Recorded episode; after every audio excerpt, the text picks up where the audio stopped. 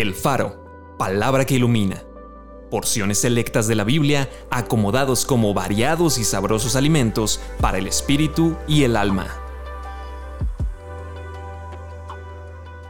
Octubre 24.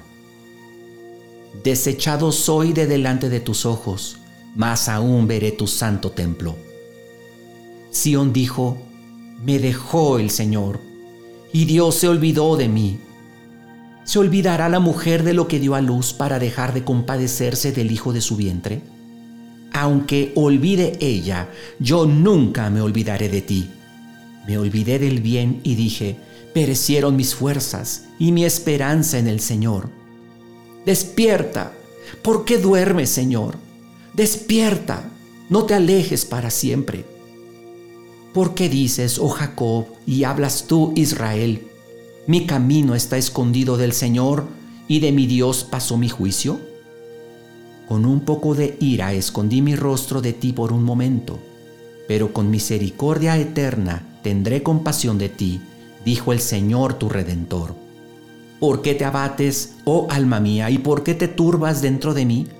Espera en Dios, porque aún he de alabarle, salvación mía y Dios mío.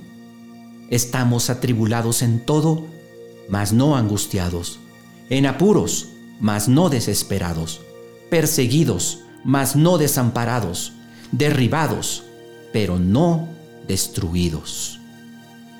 Acompáñame a orar. Bendito seas, Señor de mi alma, de mi mente y de mi corazón.